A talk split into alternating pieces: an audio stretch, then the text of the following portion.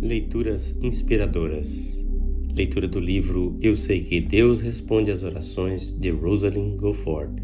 Capítulo 5 Livramento da Revolução dos Boxers, 1900, terceira parte. De repente, sem qualquer aviso, fui tomada de um grande medo do que poderia esperar-nos. Não era um medo do que haveria depois da morte, mas da provável tortura. Este temor se apossou de mim de tal maneira que pensei: será que é esta a coragem cristã que eu tenho procurado? Afastei-me e orei, pedindo vitória, mas não obtive ajuda. Naquele momento, alguém nos chamou a um cômodo para orar antes de entrarmos nas carroças. Trêmula, que mal podia andar, e envergonhadíssima de que os outros me vissem nesse estado de pânico, pois era sem dúvida isso mesmo, consegui chegar a um banco junto ao qual estava meu marido de pé. Ele tirou do bolso um livrinho chamado Promessas da Escritura, de Clark, e leu os versículos que viu primeiro. Eram os seguintes: O Deus eterno é a tua habitação, e por baixo de ti estende os braços eternos.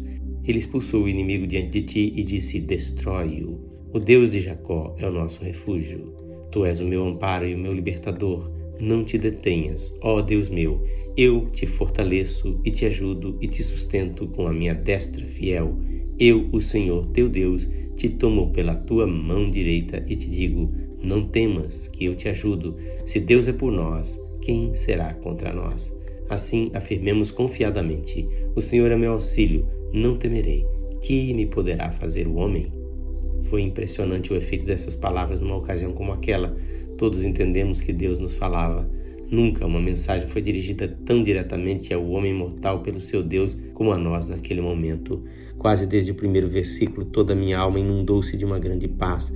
Todo vestígio de pânico desapareceu e senti que a promessa de Deus verdadeiramente estava conosco. De fato, sua presença era tão real que seria difícil ser ela mais sentida, ainda que a tivéssemos em forma visível. Depois de orar, subimos nas carroças e uma a uma saíram elas à rua em meio à aglomeração de povo.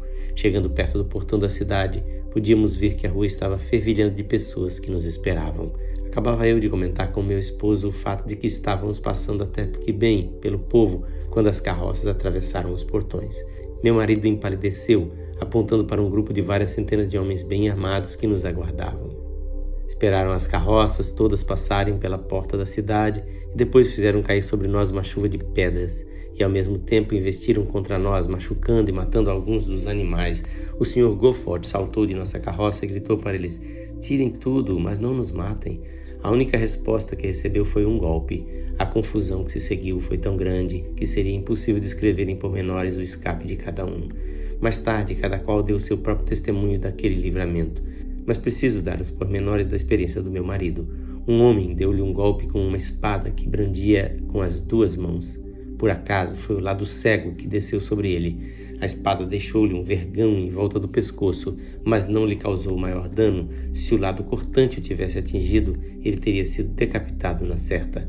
Seu capacete espesso ficou estraçalhado, tendo um golpe cortado o forro de couro logo acima da fonte, mas não lhe arrancou a pele. Novamente foi abatido ao chão com um tremendo corte de espada que lhe feriu o osso do crânio, quase partindo em dois.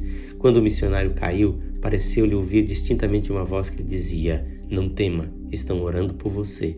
Levantando-se deste golpe, foi atingido de novo por uma cacetada, e enquanto caía no chão, meio inconsciente, viu um cavalo disparado em sua direção. Ao recuperar os sentidos, descobriu que o cavalo havia tropeçado e caído em terreno plano tão perto que a cauda quase o tocava. O animal, que esperneava furiosamente, havia servido de barreira entre ele e os seus assaltantes. Enquanto ainda estava confuso e incerto sobre como agir, aproximou-se dele um homem como se fosse para atacá-lo e cochichou: Deixem as carroças. Já então os circunstantes começavam a investir para se apossarem do que havia nos veículos, mas os assaltantes consideravam que as coisas eram suas, desistiram de atacar as pessoas para conseguirem os seus bens. Agora, uma palavra a respeito a mim e às crianças. Vários homens ferozes armados de espadas subiram na carroça. Um atacou o neném, mas eu aparei o golpe com uma almofada e o garotinho só recebeu um pequeno arranhão na testa. Depois jogaram as espadas e começaram a arrancar nossas coisas que estavam empilhadas na parte de trás. Arrastaram as caixas pesadas por cima de nós e levaram tudo. Justo naquele momento, justo naquele momento, um homem de aspecto pavoroso tentou alcançar-nos pelo lado de trás da carroça com a sua espada e por um triz não o conseguiu. Pensei que ele fosse dar a volta para continuar o ataque, mas não o fez.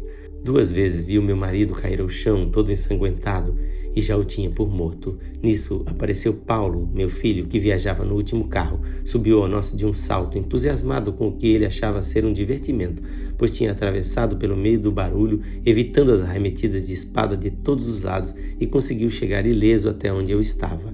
Um instante depois, meu esposo chegou ao lado da carroça dificilmente aguentando-se em pé, e disse: Desça depressa, precisamos sair daqui imediatamente. Enquanto eu descia, um homem agarrou meu chapéu, outro meus sapatos, mas deixaram-nos ir. Não víamos Ruth em parte nenhuma e esperávamos que ela estivesse com os missionários que tomavam conta dela enquanto começou o ataque. Vi que as forças do Sr. Gofford decaíam rapidamente, pois quase não podia caminhar. Havia homens que nos perseguiam e por isso fiz com que meu esposo seguisse à frente com o neném e as outras duas crianças. Voltando-me, enfrentei aqueles homens rogando que tivessem piedade das crianças, pois haviam começado a apedrejar-nos. Alguns de nós ficamos moídos e marcados durante muitos dias por causa das pedradas daquela hora. Eles pararam e me escutaram, e o chefe do bando disse: Já matamos o marido dela, deixem que ela vá.